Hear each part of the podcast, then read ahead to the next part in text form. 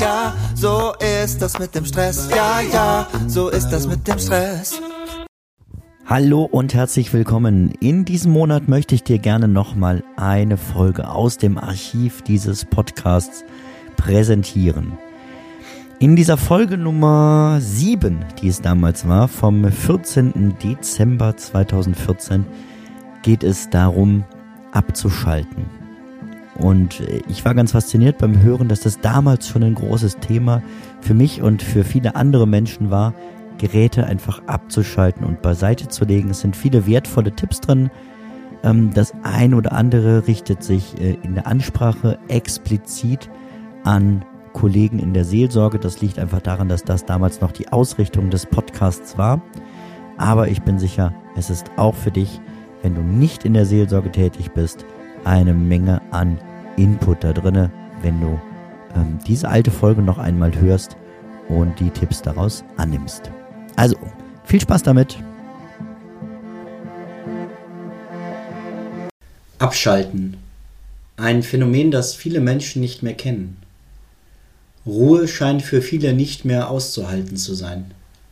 Ständig läuft entweder das Radio, der Fernseher oder das Handy.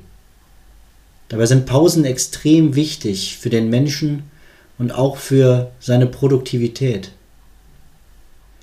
Jesus gönnt seinen Jüngern immer wieder Pausen. Als einmal einige Jünger von einer Missionsreise zurückkehren, ist um sie herum sehr viel los. Viele Menschen sind bei Jesus, um von ihm zu hören. Nicht einmal zum Essen kommen die Jünger. Jesus schickt sie in Pause. Er sagt, geht ihr allein an einen einsamen Ort und ruht euch aus. Als ich diese Bibelstelle vor einiger Zeit in einer Jugendmesse hörte, merkte ich ein tiefes Flehen in mir. Herr, bring du mich an diesen stillen und einsamen Ort. Dabei lädt Gott uns jederzeit zur Stille ein und zur Zeit mit ihm. Es liegt an uns, wie oft wir diese Einladung annehmen. Es scheint immer schwieriger zu werden, einfach mal abzuschalten. Auch ganz praktisch. Kaum einer traut sich sein Handy auszumachen und beiseite zu legen.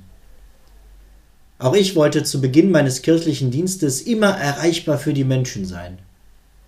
Schnell habe ich aber gemerkt, dass mich das an meine Grenzen bringt. Es ist nur eine Frage der Organisation, diesen Service trotzdem bieten zu können. Bei uns gibt es eine interne Rufnummer für seelsorgliche Notfälle. So können alle Kollegen, die gerade keinen Handy-Notdienst haben, in aller Ruhe auch mal abschalten. Und mal Hand aufs Herz. Rufst du im Urlaub keine E-Mails ab? Nimmst den dringenden Anruf entgegen oder schreibst eine kurze, ganz wichtige SMS? Andere Organisationen und Unternehmen scheinen uns da etwas vorauszuhaben. Bei vielen großen Firmen wird der E-Mail-Server eine Stunde nach Feierabend abgeschaltet. Mails können erst wieder am nächsten Morgen gelesen und empfangen werden. So handhabt es zum Beispiel die Firma VW. Anders geht Daimler vor. Der Abwesenheitsassistent mit dem Namen Mail on Holiday, der jedem Mitarbeiter der Firma zur Verfügung steht, auch den Managern, schickt nicht nur eine Benachrichtigung an den Absender einer E-Mail, sondern löscht diese auch sofort. So findet der Mitarbeiter nach dem Urlaub eine leere Mailbox vor und kann sich auf seine Arbeit konzentrieren.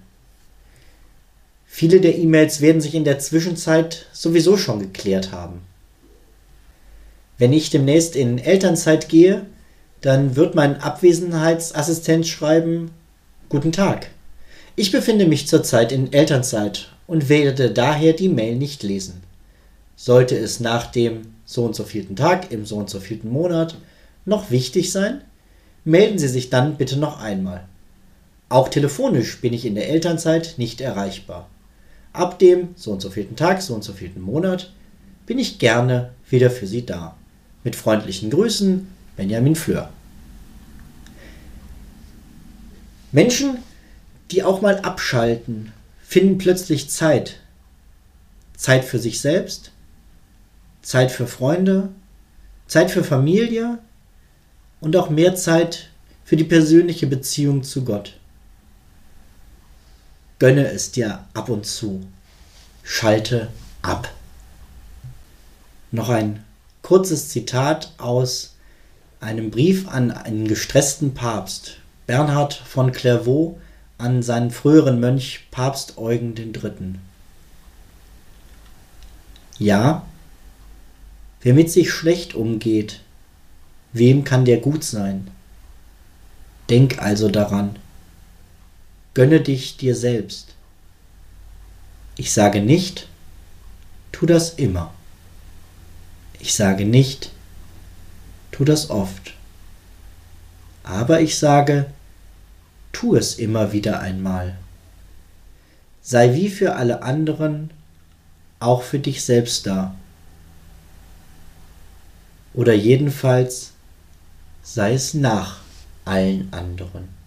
Zum Abschluss noch ein kleiner Hinweis, da ich immer wieder gefragt werde, von wem das Lied im Intro am Anfang der Folge ist. Es handelt sich um das Lied Ja, ja, Stress von Alte Bekannte